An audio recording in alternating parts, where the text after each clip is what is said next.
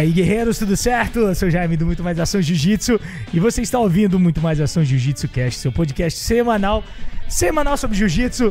E aqui a gente vai falar sobre bastante coisa e hoje eu tenho a presença de FEPA, Fernando Lopes. É isso? Acertei? Acertou. Ah, rapaz, que vergonheira se eu errasse, né? Fernanda é difícil, cara. Os caras me chamam de Fernanda nem olha pra trás. Caramba, mano. Fepa.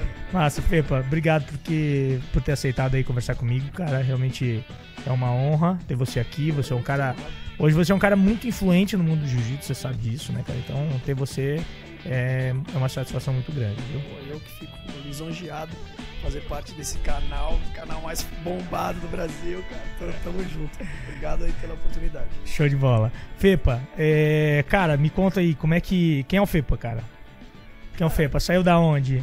É um paulista, é um Fepa cearense? Santista, ah, é Santista, Santista. Santista, falei. Nascido em Santos, família toda de Santos. Santista, nascido em Santa Catarina, eu nunca vi, cara. É que eu também sou Santista de Ai, coração, tô né? ligado. Torço pro peixe, né? Então, mas a família inteira de Santos, parte de pai, parte de mãe. Né? Vim pra São Paulo muito pequenininho, né? Então, criado em São Paulo, mas com sangue caiçara na veia. É mesmo, É. massa, massa. E, pô, dar uma, uma- me apresentar é difícil, mas assim, sou um cara, pô, super simples, super acessível a todos, né? E apaixonado por jiu-jitsu. Quando é que você veio pra São Paulo? Você morou em Santos até quando? Cara, vim nenê, nem me lembro de ter morado em Santos. Ah, só sabe? nasceu lá É, mesmo. Só nasci. Eu sou caçula, três irmãos homens. Os meus irmãos moraram mesmo lá. Eu praticamente nasci e vim pra cá. Entendi. E aqui ficou aonde? É da onde? Que região? Zona Sul sempre, morei no Campo Belo, Uhum. né? Desde pequeno no Campo Belo. Depois, pelo que eu me lembro, era bebê, né? Pelo Uhum. que eu me lembro, já moro no Brooklyn Velho, que é um bairro residencial só de casas aqui em São Uhum. Paulo. E morei uma vida inteira no Brooklyn Velho. E depois que saí de casa, né? Fui morar sozinho, casei e tal. Morei no Campo Belo, Moema e hoje moro na Vila Mascote, mas sempre na, na Massa, região ali. massa. Eu perguntei, mas a, a quem olha pensa que eu nada. entendo pra cara. Conheço São Paulo que me acabo, né, rapaz? Não conheço nada, cara. É, referência, tudo meio próximo do aeroporto de Congonhas. Entendi. Ah, aí já facilitou bastante. Aí já ajudou, já, irmão. Massa. Cara, e, e quando criança já treinava arte marcial? Como é que foi isso? Como é que começou? Vamos lá, comecei da seguinte. No Santos jogava bola. Não, sempre joguei bola, sempre gostei É, de jogar sempre peladinha, gosto de pegar onda também. É mesmo? É, sempre gostei. Massa. E o jiu-jitsu foi o seguinte, eu, eu, eu sou o caçula, Uhum. meu irmão do meio um pentelho. né? E qual não é? grande, cara. Eu sou, eu sou, eu falo que ele roubava minha mamadeira, que eu sou o único pequeno da casa, né? Caramba. O meu irmão do Você meio não é grande, alto mesmo, você não é, É, tem alto. é. 1,70m, meu irmão É. mais velho 1,77m, o meu irmão do meio 1,87m. Uhum. Então ele roubava minha mamadeira. E ele sempre foi um cara muito provocador. E a gente saía na mão todo dia. Fala sério. É. E eu sou assim, eu tenho diferença de 3 anos pra ele e 4 anos pro mais velho. Aham. E sempre gostei de arte marcial, então comecei a fazer kickboxing, treinei um tempinho kickboxing. Meus, meus melhores amigos são faixas pretas de full contact. Caramba. E eu me interessei pelo jiu-jitsu. A gente foi pra uma academia grande aqui em São Paulo, a Companhia Atlética. Sim. Falei, pô, deixa eu sempre gostei de luta. Falei, deixa eu ver o que, que tem de luta aí nessa Isso, academia. isso é quando? Isso foi quando, cara? Tem ideia de 88. colocar numa linha do tempo? 80? 1988. Vamos parar de falar de tempo, então? eu nasci em 84, cara. Olha só, tinha 4 anos de idade, Tá mano. Cara, eu vou fazer 48 esse 48. ano. Né? Tá bem pra É, caralho. pô, o jiu-jitsu eu acho que a gente leva um lifestylezinho aí que É. acho que a gente se mantém conservado. Então, assim, e, e, pô, tenho o maior orgulho de ter 40, e- 48 anos. Eu falo com orgulho, cara, porque eu vejo que o pessoal da escola dos meus filhos, por exemplo, 48 anos, os caras tão Tá acabado. derrubados, né? né, cara? Então, acho Acabado. que, acho que o jiu-jitsu faz bem, esse lifestyle que a gente leva aí faz bem pra gente. E, pô, e aí comecei a, nessa companhia atlética em 88. come- primeiro eu fui lá, acho que em 89 realmente eu comecei. Em 88 eu fui fiz algumas aulas. Mestre Marcelo Bering, falecido, né? Uhum, uhum. Não vou Começou falar. com ele? Comecei, cara. Era- era ele que falar, dava Eu até falei no- numa entrevista com o Fábio Gurgel. Uhum. Comecei a treinar com o Marcelo Bering. Na verdade, cara, eu fiz umas aulas experimentais com o Marcelo Bering Entendi. né? Não fizemos a matrícula na época e fomos com uma turma conhecer, né? E aí, cara, sei lá, um mês depois, eu voltei e falei, pô, vou lá no jiu-jitsu. Uhum. E aí era o Valdomiro Pérez Júnior, Uhum. hoje faixa coral, né? Que tinha assumido a bronca, o Marcelo tinha saído da equipe. E aí realmente eu comecei a treinar jiu-jitsu, levar a sério, Uhum. com o Valdomiro Pérez Júnior. Júnior. E me lembro que na época, cara, tinha um cara lá que, porra, era uma fera, né, um recém faixa azul, tinha sido acabado de ser graduado faixa azul, que era o Roberto Godoy. Sim, É. opa. Pô, tinha o Eduardo Leitão. Você treinou com ele? Você treinou Minha com o vida Godoy? inteira, a minha faixa preta eu peguei da mão do Roberto Godoy. É, muito é, orgulho. Sério, cara, eu que sou a- legal. das primeiras levas aí da, de faixas pretas da Godoy Macaco. Caramba, Godoy que Macaco. porra. Que Muita legal, honra, cara. Muita honra Que disso. legal, que legal. Peguei nesse dia que eu fui graduado faixa preta da mão do mestre Roberto Godoy, fui eu, o Macaco e o Celso Brito, foram os três faixas pretas daquela, daquela leva. Tinha tido uma primeira graduação um ano anterior que o mestre Barbosa Aham. foi o primeiro faixa preta da Godoy Macaco. E nós Que três legal. viemos no ano Eu não seguinte. conhecia essa história, cara. É. Nossa, não, não, eu não, não- não- Nunca tive muito, muita informação sobre essa, Uhum. essa parte aqui. Que legal, cara. É, então, e aí, nessa- na época da companhia, voltando pra companhia atlética, na época da companhia atlética, tinham poucos caras que gostavam de competir. Aham. Eu gostava de competir. E a gente ia pro Rio. Eu também gostava de competir, mas, mas era bom competindo? Ah, Uma coisa cara, é gostar, não, outra não. coisa é ser bom competindo. Não. Eu sempre fui ruim pra cacete. Eu vou te falar assim, cara, dentro dos meus Ficava nervoso eu demais e eu tal. também ficava. Dentro dos meus objetivos, assim, eu tive título paulista em todas as faixas. Show de bola. É, então fui campeão paulista em todas as faixas. Títulos maiores, vamos lá. Eu teve um ano de 98 que eu fui muito bem no brasileiro. Já de preta. de marrom De marrom. no brasileiro, Uhum. que eu fui bronze no brasileiro, com a oportunidade de fechar com o Mestre Barbosa. Ah. A gente ia fechar a categoria porque eu tomei uma cabeçada, Aham. tava ganhando de 9 a 0 do, do, do Buiu. né? Sim, sim, sim, sim. E aí, cara, é, fui, ti- tive o atendimento, quando eu voltei tinham sido desclassificados. cara. Caraca. E, cara, aí foi, foi. Senti muito porque eu podia ter fechado a categoria com o Barbosa e o Campeonato Brasileiro na época era o campeonato mais forte que tinha. Cara, imagina que orgulho, não? Pô, Eu Porra. lutei o, o Mundial de 96, o primeiro Mundial eu lutei de marrom. Lutei de- Sério? É. Não, isso foi em 96, tá? 98 eu peguei a preta. Entendi. Isso foi em 96, tanto o Mundial quanto o Brasileiro. E Pan-Americano, cara, bati algumas vezes na trave. Tem, tem título Pan-Americano que eu tenho que eu posso falar que é medalha de consolação, né? Porque eu fiz uma luta e ganhei a medalha de bronze. Ah, não. Isso eu não posso considerar. Mas eu tenho quatro pratas. Tem gente que hoje em dia eh, ganha por WO e diz que foi dura a luta, Ah, né, cara? sei. Gostaria de agradecer a todos os meus patrocinadores, todo mundo que me apoia, foi muito duro. É, Isso eu sempre falei para meus alunos, sabe? O cara fala, pô, mas você ganhou prata, bronze no Pan-Americano. Algumas vezes lutando e algumas vezes consolação. Pela- Então não, não posso me orgulhar disso. Digo assim, do melhor título que eu, que eu julgo que assim, esse título foi muito importante para mim, foi o título paulista absoluto. Né? Que foi no ano que eu peguei a Era, era 98. metidinho, então. Adorava. Era com Mas você 1,70m, tem pesa o quê? Uns, Eu era- agora uns era 70, peso 80? pena, eu era peso pena, Nossa. lutava até 70. Aham. Hoje eu sou um levinho estourado, É. 7, 8, assim, um levinho estourado. Mas nessa época foi muito legal porque. é, Não, e aí vou, vou- te falar o porquê que eu até rendia melhor no absoluto. Aham. Justamente por isso. Chegava no pena me cobrando muito, né? Treinava bem, Sim, treinava sim. bem com a galera. Então me cobrava muito e às vezes não rendia bem, né? Pela essa Sim, cobrança. Ah, vou no absoluto. No absoluto eu ia bem. É, eu ia o peso sai das costas, né? O peso sai das costas. né? Exatamente. Então, assim, nesse ano no absoluto, foi a, foi a coisa que me deu muito orgulho. Eu já tem uma foto lá na academia, porque eu pude eh, competir junto com o Macaco, né? A gente era da mesma equipe. Uhum. E, poxa, ele perdeu a semi e eu fui o campeão desse, desse evento. Ele até entrou, levantou meu braço, foi muito legal. Essa foi uma luta, foi um campeonato que me marcou mais, assim. Mas era um regular, né? É, mas é bom. regular, ah, competidor competiu regular. bem, competiu bem, cara. Em São competiu Paulo, bem. em São Paulo eu posso dizer que eu fui bem. É, né? competiu bem. Porra, assim, em São Paulo, se foi bem, se foi nível, nível legal, É, cara. outras épocas também, É. né? Eu acho que hoje você. Apesar, cara, que eu acho que o Paulista deu uma enfraquecida. Você acha que o, o jiu-jitsu paulista. Não, não, não, o Jiu-Jitsu Paulista. isso. O Jiu-Jitsu Paulista, pô, só. O cresceu. campeonato O paulista. Campeonato Paulista Entendi. eu achei que perdeu, perdeu um pouquinho de prestígio uma época. Aham. Tá voltando agora. Na nossa época era legal, mas era assim, pô, fazia três lutas pra ser campeão. né? Entendi. Uma- Hoje você vai num campeonato, sete lutas pra ser campeão. Sete, oito lutas é. aí. Pega peso menor, pega, pega peso pena, pluma. Porra, eu era É, pena, leve, vai dar. Porra, tem milhões 40 de- cabeças, é, 50 cabeças pra lutar, pô. É, não era essa época, né? Era, um- era uma coisa um pouco né, menos difundida. Aham. Mas, cara, é assim, em São Paulo eu acho que ganhei um certo respeito pelos Legal. títulos que eu ganhei Em todas as faixas. Fui nove vezes campeão paulista. Aham. A gente tá lá em 88 ainda, quando começou no jiu-jitsu, então foi. Você começou lá na Companhia Atlética, Isso. é, com, com o mestre Valdomiro. Valdomiro Pérez E aí, a partir A dali. partir daí, sempre treinando com ele. E aí, então, aí a gente tinha os caras metidos a vez que gostava de competir. Então a gente ia Aham. pro Rio literalmente apanhar pra aprender. A gente tinha as academias lá, tomava pau pra caramba. Chegava Nessa no época hotel, o Rio era muito forte, muito né? forte. Cara? E Muito forte. Manaus, né, dominavam, né? É. E a gente ia, eu me lembro direitinho, cara, chão do, do hotel, carpete roxo. e a gente ficava fazendo a posição que apanhou no treino. Falava, meu, o cara me raspou assim, o cara me pegou assado. E o eh, ia nesse- nessas viagens. Eu, Godoy, Macaco, Marcel Krause, que é um cara Uhum. que também faixa preta. Pode ser. É, Abre ali, abre ali, abre ali. Vamos ver quem é. Quem que tá chegando aí? Quem que tá chegando aí? Vamos ver quem que tá chegando aí.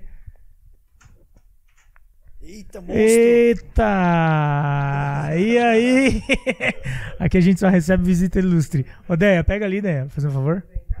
Quer participar do podcast aí? Tô gravando você. Dá um oi lá pra galera Mostrando lá. na área aí, pô. A galera tá, não tá ao vivo, não tá ao vivo, mas tô gravando. Cara, vai demorar quanto tempo? Vou ter que dar o treininho agora. É? Quer participar aí, pô? Vamos puxar uma cadeira aí, você participa. Entra aí. Ah. E aí? Tudo bem? Oi, Maria, tudo bom? Tudo bom? Como é que você tá? Vamos. É. Consegue puxar pra cá e o Ali vai pra ponta? É, então mete aí no meio. E aí, Agora vamos mudar vo- de assunto. voltamos. falar minha carreira de competição. Chegou o homem aí, campeão mundial, cara. Tá ouvindo a gente aí? Tá ouvindo aí? Fala no microfone, mas liga o microfone agora. Agora eu tô. Ah, agora a gente tá te ouvindo aí. Então, ah, Ali, pra te colocar no contexto, a gente estava conversando com o Fepa, ele contou, começou a, a contar o início dele no jiu-jitsu. A gente estava lá em 1988, falou que estava na companhia atlética. E aí ele, ele comentou que ele ia nessa época. A galera. Quer, quer botar aqui? Tá aqui. Presta aí. Ele, ele comentou que ele ia pro Rio naquela época literalmente apanhar, né, Fepa? Era isso? E aí o Godoy, Macaco, e tinha o Leitão, Eduardo Leitão, né? Uhum. E o Marcel Krause. Eduardo Leitão, eu não. eu não- Você deve É conhecer. da luta livre, da, Não, do, não. do- Não, esse é o mestre, né? O mestre. O Eduardo Leitão daqui de São Paulo também. e Hoje ele é líder da Companhia Paulista de Jiu-Jitsu. É. É. Mestre do Andrei Andreso, Hum, né? Tá, tá, tá, tá. entendi. Cara também das antigas. Quando eu Ok. comecei a treinar, o Eduardo Leitão era faixa roxa. O Godoy recém faixa azul. O Macaco veio um pouco depois que eu. Entendi. né? Eu e o Macaco a gente pegou sempre as mesmas faixas, as faixas junto, né? Pegou uma Aham. preta junto em 98, como eu tava falando. Fepa, eu vou pedir pra você vir um pouquinho mais pra cá, senão você não vai aparecer na câmera. Só puxa um pouquinho mais pra cá. É, puxa aí. Aí? Aê, agora, Agora vai, tô. agora tá Beleza, bonitão. Beleza. Então, e aí, é, a gente era, gostava de competir, te Aham. falei. E tava falando aqui, pô, deixa eu me exibir um pouco, olha, eu fui nove vezes campeão paulista. Ah, aí, ó. o aí. resto, o resto não, não, não vingava muito, era zoado. Agora ficou com vergonha, rapaz. Tá dizendo que ganhou campeão Paulista, que mundial, ganhou o Pan-Americano, ganhou um Não, monte de coisa não, aí. Ah, não, eu ouvi, eu ouvi. Medalhou no Quatro Pan-Americano. pratas do PAN e seis bronzes, né? E eu tava falando pra ele, muitas delas de consolação. Fazia uma luta, ganhava medalha. Eu falei, aí não dá pra considerar, né? Mas algumas foram lutando e ganhando, né? Que bom. Mas é isso foi aí. Campeão. Né? No Pan-Americano fui prata. Ah, não foi campeão, é? Não, É- ah, não. tá, tá, tá. Prata, prata, tá prata. bom. Então eu falei Fui besteira. bronze no absoluto. Foi. Ah, Calma aí, calma aí. baixinho abusado, cara. Eu tava dizendo pra ele, baixinho abusado, rapaz. E paulista, fui campeão absoluto no, na marrom, né? Que foi o, o Ma- Macaco perdeu a semifinal, eu consegui vingar ali na final. Massa. Mas foi isso, cara, competidor razoável. Mas a gente gostava de se meter, né? Então a gente ia pro Rio apanhar pra aprender. E aí, como na Companhia Atlética, uma, acade- uma academia que a galera tinha um poder aquisitivo alto, Uhum.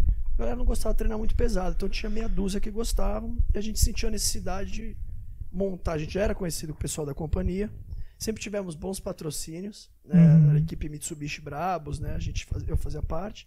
eh, Eu, Macaco, Bom, cara. Que legal, Mitsubishi. E aí, a gente falou, vamos montar uma academia, montar uma academiazinha pequenininha, em Moema, aqui no bairro Moema, Uhum, uhum. que companhia, então virou Companhia Paulista de Jiu-Jitsu. Quem dava aula na Companhia Paulista de Jiu-Jitsu nessa época era o Roberto Godoy, eu, o Macaco e o Valdomiro Pérez Júnior, que era, o- que era o nosso mestre. Sim. né? Eu, nessa época, roxa, Isso é em que ano, mais ou menos, cara? a- Lembra? 94, 94? 94. 94, acho, é. Aí, pô, peguei a faixa. Eu tava, em 94 eu tava jogando pedra em avião ainda, cara. o Ali, o O, o, Ali então. nem, na- o Ali nasceu, acho que em 94, não foi não? Nasci em 94. É aí, ó. Olha só. Ah, eu tinha 10 anos de idade, rapaz. Eu jogava pedra em avião, de certeza. Aí eu corria atrás de pomba, essas porra assim, fazia. Com certeza. Então, puta, e aí é, montamos essa academia, cara, era um tatamezinho minúsculo. E o Godoy Macaco já tinha um prestígio, porque o Macaco tava saindo, se destacando no Vale Tudo, Uhum. na época Vale Tudo. Sim, sim. E o Godoy sempre foi um paulista que ia lá no brasileiro e ganhava. Tá? Nas faixas Sempre foi coloridas, duro, né? Sempre foi todas, duro, né, é, cara? Sempre foi.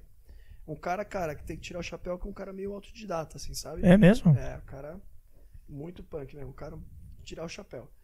E ele puxava, né, galera? Porque, pô, você via um cara de São Paulo ganhando lá fora, ganhando no Rio de Janeiro, uma coisa que não Ah, acontecia. é. Sabe quem era um cara que um pouco antes dele tinha títulos paulista e tinha títulos no. Você não deve nem ter ouvido falar disso. Luciano Zafiro, marido da, da Xuxa, né? é eu- Pai eu da não- Sasha. Sim, sim, sim. Esse cara foi um puta de um casca grossa. Sério mesmo? Eu vou te falar que o cara que aposentou o Zafiro, o Zafiro era super pesado, o Godoy era meio pesado na época. Foi o Godoy, fizeram uma luta casada no Tietê, aqui em São Paulo. Eles eram roxa. E o Godoy finalizou ele numa uma Kimura. Caraca. Nunca mais competiu, cara. Sério? Ele era o cara que, bicho, São Paulo era ele, depois veio o Godoy. É, eu, eu sabia que ele era faixa preta e tal. Fera. Era É muito mesmo? duro, muito duro, muito duro mesmo. E, pô, aí depois surgiu o macaco do MMA, do Vale Tudo, né? Aham. Vale Tudo mesmo. Macaco, cara, um cara que. Assim, tem que tirar o chapéu pro macaco. O macaco era um guerreiro, é um guerreiro nato. Um cara que, porra, ia buscar desafio uma época que o negócio era sinistro, né? Aham. O cara ia pra Belém do Pará sozinho, sair na mão lá, fazer Vale Tudo. Em vários outros lugares do, do mundo. É outra né? Pegada, né? No Brasil na época. Era outra pegada aí, né, bicho? outra pegada. Então, assim, cara. E eu vou te falar, cara, nunca Eu vi um macaco conheço ser ele. nocauteado. Eu não conheço ele pessoalmente. Conheço o Sempre Godoy andou. pessoalmente, mas o Cara, macaco eu não brabo, conheço. cara. Brabo. Nunca vi ser nocauteado. No jiu-jitsu, era um cara que fazia uma frente, ganhou alguns campeonatos importantes. Mas não era o cara que tinha um baita jiu-jitsu afinado. É, É. porque era. é, O macaco, a característica principal do macaco era assim: tem flash, o cara crescia, bicho. É mesmo. Crescia, absurdamente, absurdamente. Cara competidor nato, sabe? Showman. Tem cara diferente assim. né? Showman, gostava de, de dar show. Pô, a gente foi lutar. Foi o primeiro brasileiro de 93. Era Copa, Copa Mameluque. Era o brasileiro da Uhum. época. E, porra, a gente era faixa azul, cara. E o macaco perdeu uma luta, pegou o microfone lá e falou: Macaco Jones, vão ouvir falar muito desse cara. Sério? O cara sempre foi diferente, assim, sabe? Gostava mesmo de holofote, sabe? E, porra, hoje tá aí, né? Coach do Charles do Bronx, aí foi campeão aí do, do, do UFC. É um cara de tirar o chapéu. E o Godoy, cara, eu, pô, meu mestre, né? Aham. Dentro do jiu-jitsu aqui em São Paulo, acho que, sem dúvida nenhuma, é o maior nome. É o cara, o né? maior nome, é. Tem título. E hoje, então, pô, no Master ele tá aí. É, Reinando, eu- é, peso eu- Bem sucedido também como empresário, né? Sim, cara. A sim. academia dele é. a que mais bomba, né? É, eu acho, cara, que assim, teve uma mudança, uma virada de chave aí, tá? A gente teve uma época que, pô, a Academia Godoy Macaco, você falava aí um tempo atrás, né? Os caras gostavam de porrada, né? Era mesmo. Porrada, era, Era. sinistro, se pegava correto da hora na rua, o macaco, o Godoy também com outros caras, era assim. Tinha, o macaco surgiu, inclusive, de uma filial nossa que chamava Senzala, que era atrás da casa do Roberto. O Roberto gostava de brigar na rua, Uhum. tá? E só O Roberto que você fala. Godoy, Godoy, ok. só treinava na Senzala os caras mais sinistros de briga de rua de São Paulo, sabe? O cara famoso da porrada, aquele lá, foram tudo treinar com o Godoy. Era assim na época. Caramba. E dali se destacou o cara que era o macaco, né? Se conheceram assim os Se dois. conheceram assim, amigos. Tipo o clube né? da luta, né? Clube da Luta, Pensa que né? roots isso, cara. Que massa, né? Porra, o negócio Pô, era, massa pra caralho. eram outros Porra, tempos, cara. maluco. E, e- e, curiosamente isso acontece, né, cara, com quem luta, né? Tu começa a treinar assim com a pessoa, a coisa vai ficando mais agressiva, vai ficando mais agressiva, fica um querendo matar o outro ali, e nasce uma amizade que, Sim. Que É. não dá pra explicar. Se tu explica pra uma pessoa que não treina, se tu fala assim, pô, começamos a nossa amizade porque ele abriu minha cara aqui, fui pro hospital tomar conta. Ficava como vocês são loucos, né, meu? Mas nasce, é igual o cara que vai pra guerra junto, sei lá. Respeito, tipo, né, também é, ali. É respeito. Os caras que Respeito. falam Tu tá ligado? é brabo também, né? É, tu tá ligado que do outro lado tem um cara brabo também, que tu às vezes pega, às vezes ele te pega e tu, tu porra, Tu esse, é dos meus, tá ligado? respeita, cara. Esse é dos meus, né? Eu tenho um brother assim também, que é, a gente começou a treinar jiu-jitsu de. é, eu conheci ele de roxa, ele veio de fora, veio de São Paulo, lá pra Santa Catarina, o Fred. A gente pegou a preta junto. Porra, ele é meu irmão, cara. Meu irmão. E a as maiores pancadarias que a gente fez junto, É. que eu fiz até hoje, foi com ele. Perfeito. Que caí pra fora do tatame, batendo a cabeça no chão e é, que loucura. De ir pra eu casa não e. querer, de eu não querer desistir pro outro. Exato, de ir pra casa e, e não conseguir dormir. Isso Porra. é bom porque, pô, os caras se fortalecem, né? É, Crescem, né, cara? É, de ir pra casa e não conseguir dormir porque foi finalizado pelo cara, sabe? Assim, de porra, como é que foi finalizado naquilo e tal, assim.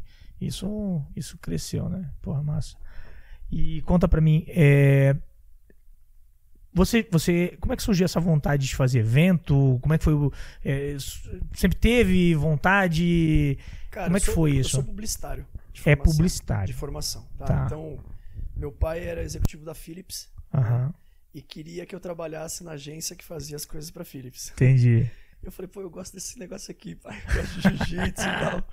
E aí, pô, uma época eu falei, cara, um negócio que move uma paixão. A gente brinca que fala assim, ó, o mosquitinho te picou, o mosquitinho do jiu-jitsu te É. picou. E aí, um negócio que move uma paixão nas- nos praticantes e nos torcedores era uma coisa muito louca. A Tijuca Tênis Clube antigamente era um negócio muito louco. Bandeirão, Ah, imagina, porra, cara. couro, torcida organizada, era muito maluco, cara. Você chegou a pegar alguma coisa lá ali, no Eu Tijuca? lutei, eu, eu lutei no Tijuca Tênis Clube já. Já lutou? É, lutei. Na verdade, o ano que eu peguei, se eu não me engano, a faixa azul, o ano que eu comecei a lutar BJJ foi o ano que o brasileiro deixou de ser no Rio pra ser em São Paulo. Caraca. Ah, Eu nunca lutei brasileiro. Nunca lutou brasileiro? Caramba. Não. Porque na época, quando eu era faixa branca, faixa azul assim, eu trabalhava final de semana, Aham. ou, ou, ou eu tinha grana ou eu tinha tempo, sabe? e aí depois eu fui morar nos Estados Unidos e não, tipo, fiquei preso com visto. Juntando tudo, eu fiquei uns 5 anos lá, 4 anos lá preso com visto. Então nunca consegui organizar pra lutar um brasileiro. Entendi. Doideira. né? É. E, porra, pera, como é que você tinha... Eu tinha falado do- dos eventos e tal. Ah, e... então. Aí o que aconteceu? Em 2002, Uhum. Tá. Eu já era faixa preta, eu tinha a minha filha, já tinha nascido minha filha. Eu falei, cara, eu vou fazer, vou fazer um evento.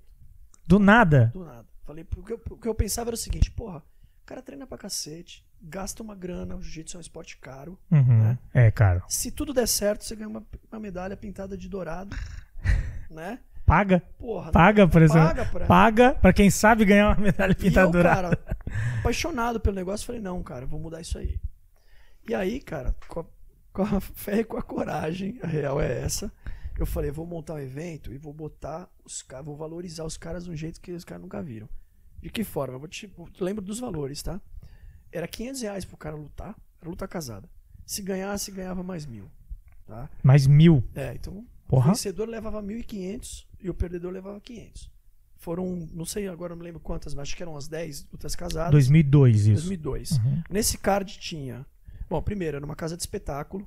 Uma casa famosa aqui em São Paulo que chamava Palace. Uhum. Depois virou DirecTV, Di- DirecTV Music Hall. que Foi quando eu fiz, já era DirecTV Music Hall. Aqui em Moema, Sim. pô, derrubaram a casa, agora vem o estacionamento, pô, dói até o coração. Mas foi o primeiro desafio Black Belt de Jiu-Jitsu. Desafio É. Black Belt. Cara, olha o card. É, Saulo Ribeiro tava. Tava. é, estreia de Marcelinho Garcia na faixa preta contra o Pé de Chumbo. É, Demian Maia lutou nesse evento. Com o Eric Vanderlei, um cara de BH, que era brabo também. Aham. Bibiano Fernandes com o Sim. Ricardinho Vieira. É, Macaco Fábio Leopoldo. Barbosa com o Teco Shinzato, cara que tá, acho que agora na Ásia lá, né? Tá em Singapura, se não me engano. De Santos, da minha terra. Pô, só tinha cara brabo. O negócio era, era o DJ Stars da época, te falar a real. entendeu? Caramba. E, cara, foi assim: se tudo desse certo, eu ganhava 3 mil reais. Só que se desse errado, a conta era alta, né? Porque era uma casa de espetáculo. Eu lembro que, pô, até para um negócio de, de imposto, o ingresso era uma camiseta, então você comprava a camiseta branca, você ficava nas cadeiras e mesas. Você Entendi. comprava azul, você ficava nos camarotes. Aham. E o evento acontecia no palco. E eu, porra, meu staff era eu e dois caras Meu Deus. pra fazer o evento. Época de cartaz e flyer. Você ia na academia, flyer, cartaz, Divulgava tinha negócio. internet, não existia isso, cara. Rede social, Pô, nada. isso, nada disso. E aí, bicho, a gente, uma correria, camiseta, uma- a gente pegou uma sala de apoio, era camiseta até o teto. No dia do evento, 3% das camisetas vendidas. Eu falei, Ah, ferrou. O que eu ferrou. vou fazer, cara? Não tinha nada. Tinha assim, a gente tinha o Blue Tree Towers, que hospedou a galera, a gente tinha o- a TAM, passagens aéreas, Uhum. E tinha a Keiko Sports, que, porra, desde o Desde lá eles- eles hoje, colaboram. Tá sempre comigo, cara parceiraço, Geraldo Marra. Júnior, os caras 10, a- apostaram naquilo. E eu tinha um sushi koi, que foi o dia, patrocinou o evento, deu sushi pra todo mundo lá, fizemos uma coletiva de imprensa, foi muito bacana o evento, foi muito legal, teve um glamour que não existia na época, Sim, entendeu? sim, sim, sim. E cara, a- aquela pilha de camiseta foi fazendo assim, lotou. Lotou. E a mulher falou: Olha, se entrar mais uma pessoa aqui, o Contru vai fechar, não pode, tá lotado. Casa lindo, foi um puta de um evento. Caramba, desse Muito jeito bacana, foi, cara. foi muito Te bacana. Deu um sustão É. de ficar com um prejuízo enorme e vender tudo. Cara, eu tinha um apresentador no dia que ele, por algum motivo, não podia ir, não pôde ir. Aham. Eu falei: Quem que eu vou, vou pegar alguém agora pra apresentar isso aqui, cara? Eu tava com uma camiseta regata da Companhia Atlética. Eu não consegui ir pra minha casa tomar um banho pra, pra ficar no evento. Eu falei: Pra eu passar pra alguém apresentar isso aqui agora, vai ser, vou, vou apresentar. Vou lá. Eu tinha cara, ó, pesando tantos quilos, não sei o que, eu já sabia tudo, porque eu que passava pro cara. Fiz a apresentação. A apresentação na, na- no, no, Como no a Paula tatame. Sack Ah, faz como a Paula hoje. Sack faz hoje. Fui eu lá, pá, na cara dura. Fiz. Pô, o evento foi demais, cara. Aí eu fiz sete edições desse evento. Vendeu ingresso, imprimiu camisa, imprimiu flyer, foi nas academias, pagou os atletas, convocou os atletas, casou as Foi lutas, correria. Pagar três pau. Se der certo. alugou o lugar, Tem, isso em 2002. arrumou, arrumou os patrocínios, Ah, correria. filha pequena.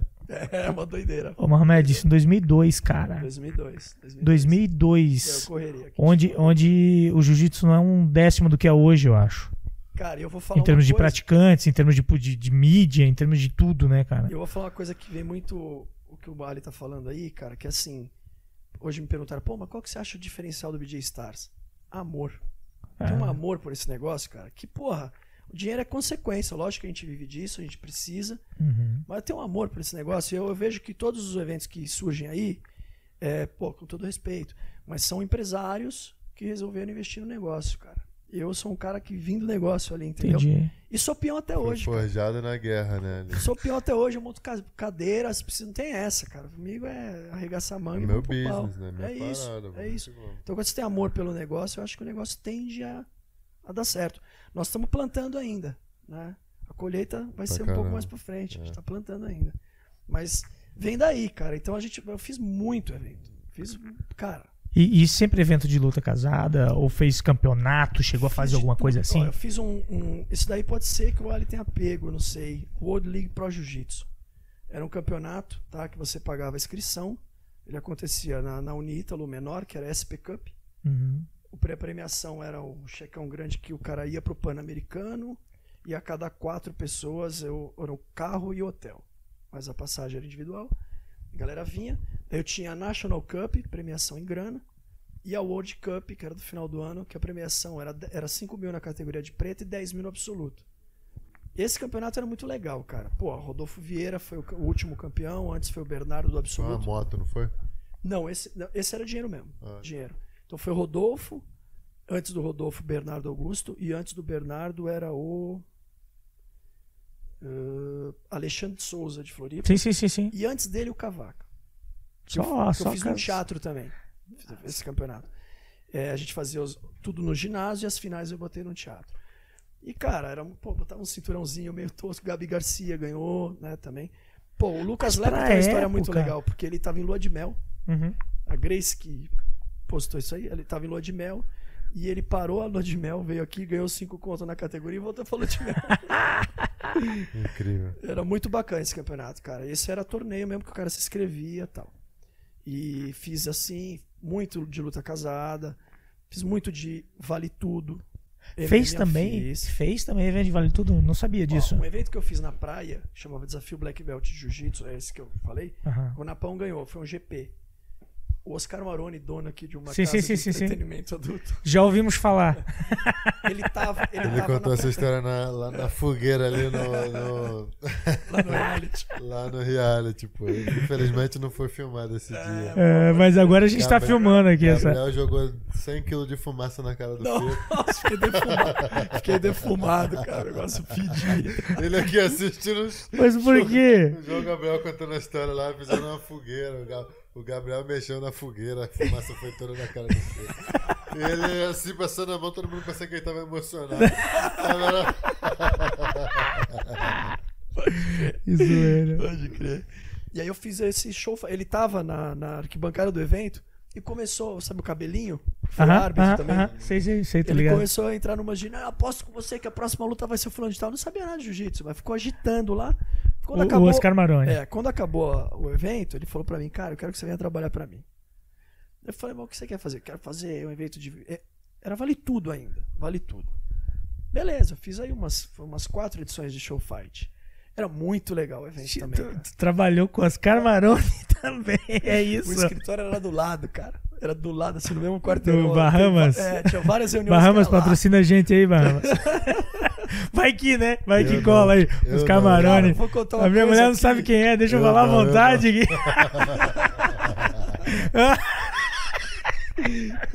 Eu vou te contar uma coisa aqui, ó. Mestre Ai, Hélio caralho. já Grace, tem um patrocínio. É. falecido mestre Hélio Grace, ficou lá na suítes ali. É Porque mesmo? a gente hospedou os- as celebridades numa suíte subterrâneas que levavam o hotel dele Aham. ao Bahamas, né? Entendi, entendi, E as entendi. celebridades ficavam, ficaram lá, cara. Quando eu falei, eu falei pro, pro mestre ali, eu não vou ficar sentando Não, não, não, claro, eu falei, claro. vocês vão botar no hotel, né? Ele falou, não, não, não, vamos ficar onde vão ficar todos. Eu falei, meu, nós vamos ter que entrar pro, com o mestre, Vai matar velho. o velho aí. Foi sensacional, cara. Me sinto, assim, Que legal. privilegiado por ter feito uma homenagem ao mestre em vida, né? Nesse evento. É mesmo? Chegou de limusine e tal. Foi muito legal, muito legal. Cara, que E legal. foi o show fight. Esse evento aí foi maneiro também. Show de bola. Eu fiz de tudo, cara. E aí fiz evento, fiz, fiz evento Capital Fight em Brasília. Fiz, puta, fiz bastante evento, cara. Deve ter feito aí próximo uns 50 eventos. É mesmo? Ah, Caramba, que legal, cara. Tô, já Bem rodado aí nesse negócio. nessa. Não, não é uma. Não, não, e o não BJJ tá de. Stars eu acho que é o. a- tipo, a evolução de tudo que eu fiz aí na minha carreira. Acho que o BJJ Stars. E também podendo contar com, porra. Você faz um post ali, você fala com, Com mundo, X né, mil cara? pessoas, né? Não precisa distribuir flyer, né, cara? É, hoje em dia tá bem mais É, fácil, Tá bem, né? mais, tá bem mais tranquilo. Tá bem mais fácil. Pra quem enfrentou uma época de ter que, como a Ali disse, imprimir camiseta, né? Estampar camiseta, imprimir flyer em academia, não sei o que e tal, pra divulgar. Agora tá, Pô, tá, tá de agora- boa. Com certeza E- o negócio melhorou muito. É. O, o BJJ Stars, ele tá na sua sexta edição agora, né? É. Sexta edição. Como é que foi essa virada pra virar? Porque assim, é, você acredita que o BJJ, BJJ Stars, pra ser o que ele é hoje, é em função da mídia social? Ou teve uma virada de chave do próprio FEPA na hora de idealizar isso? Na hora de chegar sócio? Como é que foi isso, cara? Não, Ou eu- até porque- mesmo do próprio jiu-jitsu, né? Ou do cara? próprio E o jiu-jitsu? público de ser diferente hoje em dia. Eu né, acho que de tudo, enxergar. cara. Eu acho que foi um mix de tudo, assim, ó. No BJJ Stars, o Shake, Uhum, uhum. meu amigo, meu sócio na, na- tinha um projeto social. Shake, um abraço pra É. você, um beijo, um gato. Tinha um projeto social. E ele chegou e falou: Cara, lembra aqueles eventos que você fazia? Pô, vamos voltar a fazer. Eu falei: Pô, Quanto tempo depois depois do quê? do último evento? Evento que você fazia e tal? Teve algum, algum blackout aí? Não. Não, é, ele se referiu ao Black Belt. Ah, do Black a, Belt, que foi entendi. a nata do jiu-jitsu daquela época. entendi, Falou, entendi. Pô, por que, que não voltamos a fazer isso? Eu falei, cara, precisa ter investidor. Ele falou, peraí. Ligou para dois amigos, caras fantásticos, o Carlão e o Márcio, um abraço para eles, fantásticos. Os caras falaram, não, nada a ver com jiu-jitsu, cada um num segmento totalmente diferente. O Márcio Tecnologia desenvolveu nossa plataforma na unha, tá? E o cara formado em Princeton, mora em Princeton. E o Carlão da indústria farma- farmacêutica, não, vamos apostar nisso aí. Botaram uma grana, uma grana no negócio. O Sheik, que era amigo deles, me apresentou os caras, vibe ótima, os Ótimo. caras fantásticos. Fizemos a primeira edição, Sim. fizemos a segunda edição. E aí o Maurício estava na plateia de uma das edições, na outra ele assistiu o pay-per-view, e o Giovanni, que era presidente do UFC, Sim. Giovanni Decker e Maurício. Sirotsky. isso. E aí eles, pô, assistiram e eles, entre eles já são de Porto Alegre, estavam conversando de fazer uma coisa de MMA, Entendi. o Giovanni tinha mais Sim, sim, MMA sim, no sim. UFC. Falaram, cara, tem uma coisa legal acontecendo aqui, cara. Vamos dar uma olhada tal. E viram o BJ Stars e falaram, cara, vamos entrar nessa parada. Quem é que tinha o contato com eles? Ou eles chegaram. Sabe quem fez o, o Quem approach? fez a ponte aí? Um cara que chama André Macedo. Ele é Aham. faixa preta de jiu-jitsu e ele é personal training. Um abração aí pro André Macedo que fez essa ponte. Eu tava nos Estados Unidos, cara. Tava andando no shopping, ele me mandou um WhatsApp. Cara, tem um amigo meu aqui. Ele dá aula, dava aula pro Maurício de Aham. preparação física. Porra, o cara quer falar com você sobre o BJ Stars. Aí sentamos, os caras, porra, não, a gente quer, pô, tem muito sócio, não sei o quê. E o Márcio e o Carlão gostavam de uma coisa caseira, assim, tipo, a gente planejava evento a evento. E era assim, porra, agora o negócio tá ficando profissional, cara. Porra, não vou poder mandar você se ferrar, entendeu? Não vou poder te Entendi. xingar. que- Então, pô, prefiro sair. E eles, pumba, compraram a parte, A parte deles, deles. né? E aí, pô, fizemos a terceira edição. Aí, cara, compraram a parte deles, já numas de virar uma empresa e não planejar evento a evento. Ah, Então já surgiu como uma empresa e também já digital, né? pensando no digital, a partir da terceira edição, né? Sim. E aí, não, já na primeira já tinha também. Já era digital. tal, Nasceu, já era. nasceu mais Nasceu- nessa vibe nasceu- aí, nasceu né? De, vibe. de digital, de internet. Só tá? que aí quando eles compraram, pandemia. A gente tava com um evento, lembra, em abril, Lembro. que era, Eu me lembro. que era contra vários. Você ia lutar esse? Aham. Que eram, eram lutas de brasileiros com vários gringos, de vários la- lugares do mundo. Eu né? lembro disso. Uhum. E aí, porra, vendemos. Assim, cara, eu lembro que a gente vendeu. A gente tinha as cadeiras de pista, que eram as VIPs. Em dois dias esgotou. Na divulgação, dois dias esgotou. Eu falei, caramba, bombou. Pandemia. Cara, a gente tem 500 ingressos que tá na mão dos clientes. Que eles falaram, nós não vamos devolver. A hora que voltar, a gente, A gente quer. vai usar. Combinado, combinado. E, e quem quis de volta, a gente devolveu. Eu tava na esperança que ia ser essa edição, mas. Ainda rolou, não, né, rolou. cara? Ainda É, eu. Ainda até tava rolou. com essa expectativa também, né? Também. Lutar. A galera até perguntou na nossa live lá, né? É, se pode crer. o que, que a galera prefere, se é lutar no silêncio ou no barulho. Eu falo, cara, no barulho é. Pra mim é um milhão Não mil tem. vezes melhor. Lutar no silêncio é treino, né? Na vibe de treino. Não sei Cara, como é que vai ser, né? Cara, pensa só, aquela luta, vou citar uma luta aqui, Isaac e Lô, final do Pode GP. crer. Nossa, se tivesse gente Isaac ali, meu amigo. ganhando 10 segundos, o Lô dá aquela baiana. Imagina se tivesse gente Ia, ali. ia cair o ginásio, velho. É, a gente tava, né? é, eu Tava- tava. É, vocês estavam. Porra, eu, uma eu loucura, gritei, pô. Ia ser uma loucura. Eu uma- achei, eu gritei lá, pô. É. E aí, cara, teve essa composição nova aí da, da- do BJ Stars. Aham. E com essa nova sociedade, só tivemos eventos de pandemia, né? Esse é o quarto. Então a gente tá esperando aí que 6 de novembro, que é a próxima edição depois dessa, Aham. acredito que Porra, tomara, né, vai cara? ter público, não é possível. A Tomara. vacina tá aí, né, cara? A galera tá vacinando. Eu vou Tomara. vacinar agora também. Só não vacinei hoje. Aham. Fiquei meio receoso aí que algumas pessoas que vacinaram ficaram meio de cama e É, a tal. Maria vacinou anteontem e tá meio fodida. É. Eu já É. tomei as duas doses e não senti nada. A minha mãe vacinou, no- sentiu. É, Sentiu, cara, deu não- uma pegada aí. Falei, não vou correr esse risco na véspera No do, do evento, evento, né? né? Do Eu, eu é. vacinei terça-feira passada, acho. Quarta-feira. passada, a segunda dose. É. Mas Ah, no- agora. No, a- dia seguinte eu vou vacinar. é, E a galera agora, eu acredito que até no 6 de novembro, coisa já tenha é. Eu, eu, quando comecei, porra, eu produzo conteúdo pra internet há um tempão, né? Assim, porra. E aí eu não conhecia os teus eventos. Não, eu, porra, eu sou de Santa Catarina, né? Uhum. Então não conhecia aqui. E aí, quando surgiu o primeiro DJ Stars, cara, eu olhei assim, assim, caraca! Olha esse card, velho. Porra, eu, Esse. É, foi foi logo esse- na época que acabou a CB ali, né? Isso. O Foi isso. até no mesmo local. É. É. Disse assim, porra, cara, que olha só esse card aí, bicho, e não sei o que e tal. E daí deu o evento, e aí deu o segundo evento. Disse assim, cara, é grande esse negócio, né? Tá reunindo gente, gente forte e tal. E aí eu lembro até que a gente até conversou, a gente falou sobre o Tico, né, cara? Que aí eu conheci o Tico, é o cara da Evoque, que você vai conhecer amanhã lá. Ah, tá. E aí, pô, eu conheci o Tico porque o professor dele teve um problema num treino, se machucou num treino, hoje tá ainda, ainda é, recuperando disso, faz anos já.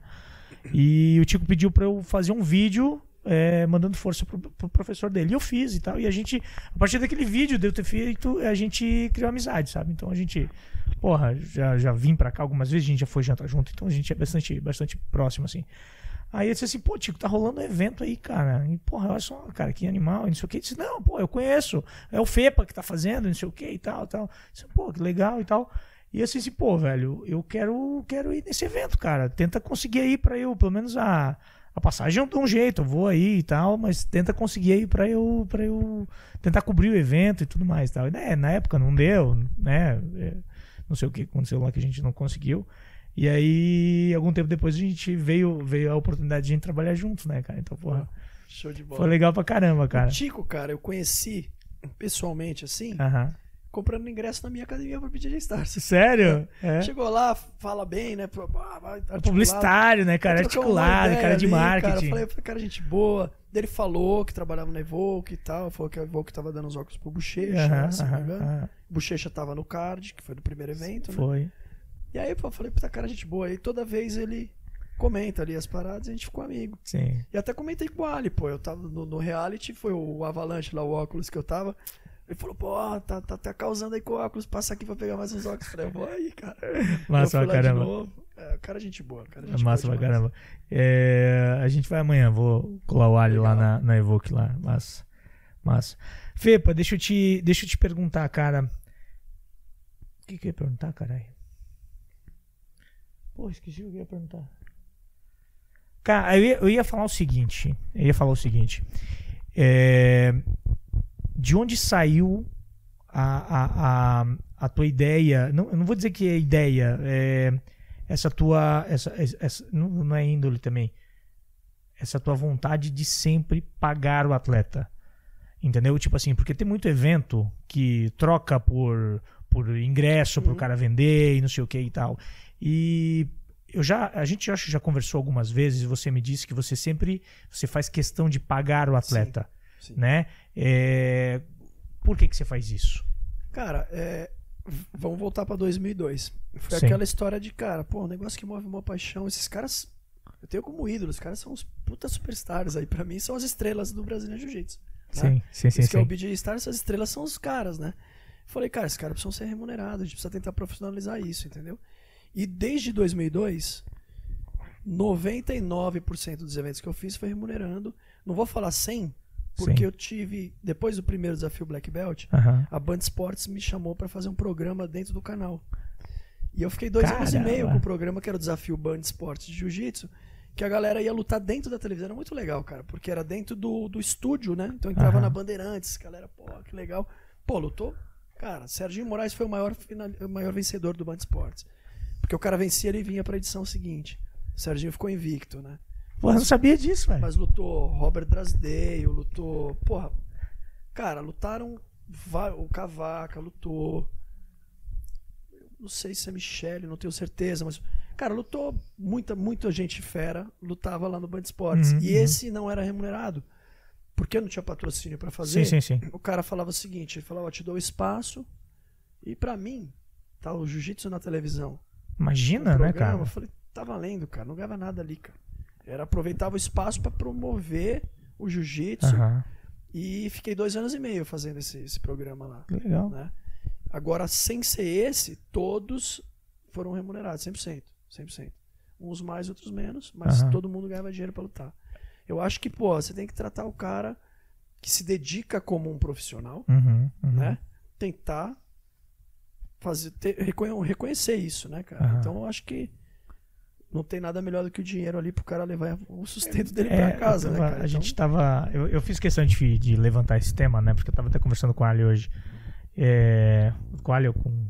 Acho que eu tava conversando até com o Tico e tal. Cara, a, a importância de, de o cara receber grana, né? Porque ele não pode pegar um, um kimono e chegar lá pro cara e dizer assim, ó, paga minha conta de luz aqui com o kimono, é. com um negócio aqui e tal, né? Então, assim, eu acho, eu acho, acho legal pra caramba essa postura, sabe? É, e. Eu pensei assim, só completando a tua Tá. pergunta. Eu pensei assim, se eu tô escolhendo isso pra ser a minha profissão, Uhum, eu preciso tratar o cara do outro lado ali como um profissional também, cara.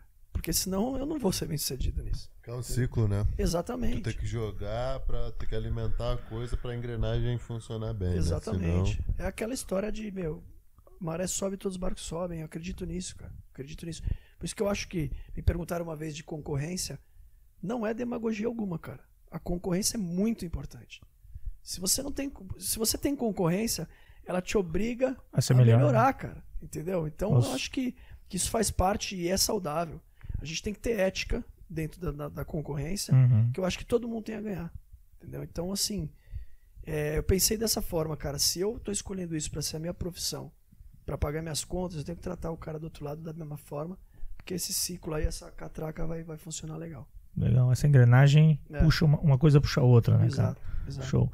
Hoje você vive disso, você vive do DJ Stars, 100%. você, 100% do DJ Stars. 100%. 100% É. de registrados, é. Ele é, um- é uma empresa e tem você, tem os sócios, tem É, nós você. somos quatro sócios, né? E eu sou o único que tem um Prolabore, porque eu vivo 100% do Digistars. Eles têm, todos os outros sócios são investidores, trabalham também em empresas, assim, mas eles têm as suas empresas, seus negócios. E eu sou o único cara que meu tempo é full time Digistars. Legal, Inspiro pô. Digistars. Show de bola. Fepa, obrigado, cara, pela nossa Pô, conversa aí. Eu que agradeço. Eu sei que você espaço. tem. Você, você veio sem jantar aí, né, cara? Eu não vou Fome te. ainda? E tá tudo fechado, né? Em São Paulo sai, saímos agora pra tomar um açaí, né? E tava tudo fechado. Jesus. Não, mas eu, eu antes de subir, eu já Já. Combinei ali. no restaurante e falei, cara, vou pedir no quarto. Dá uma ali, segurada aí. Eu não-.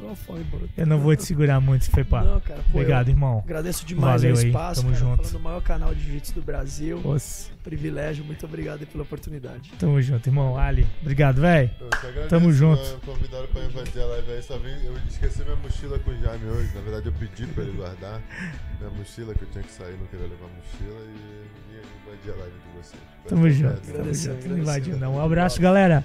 Solta o like maroto aí, se inscreve no canal e tamo junto, é nóis. Forte abraço. Valeu.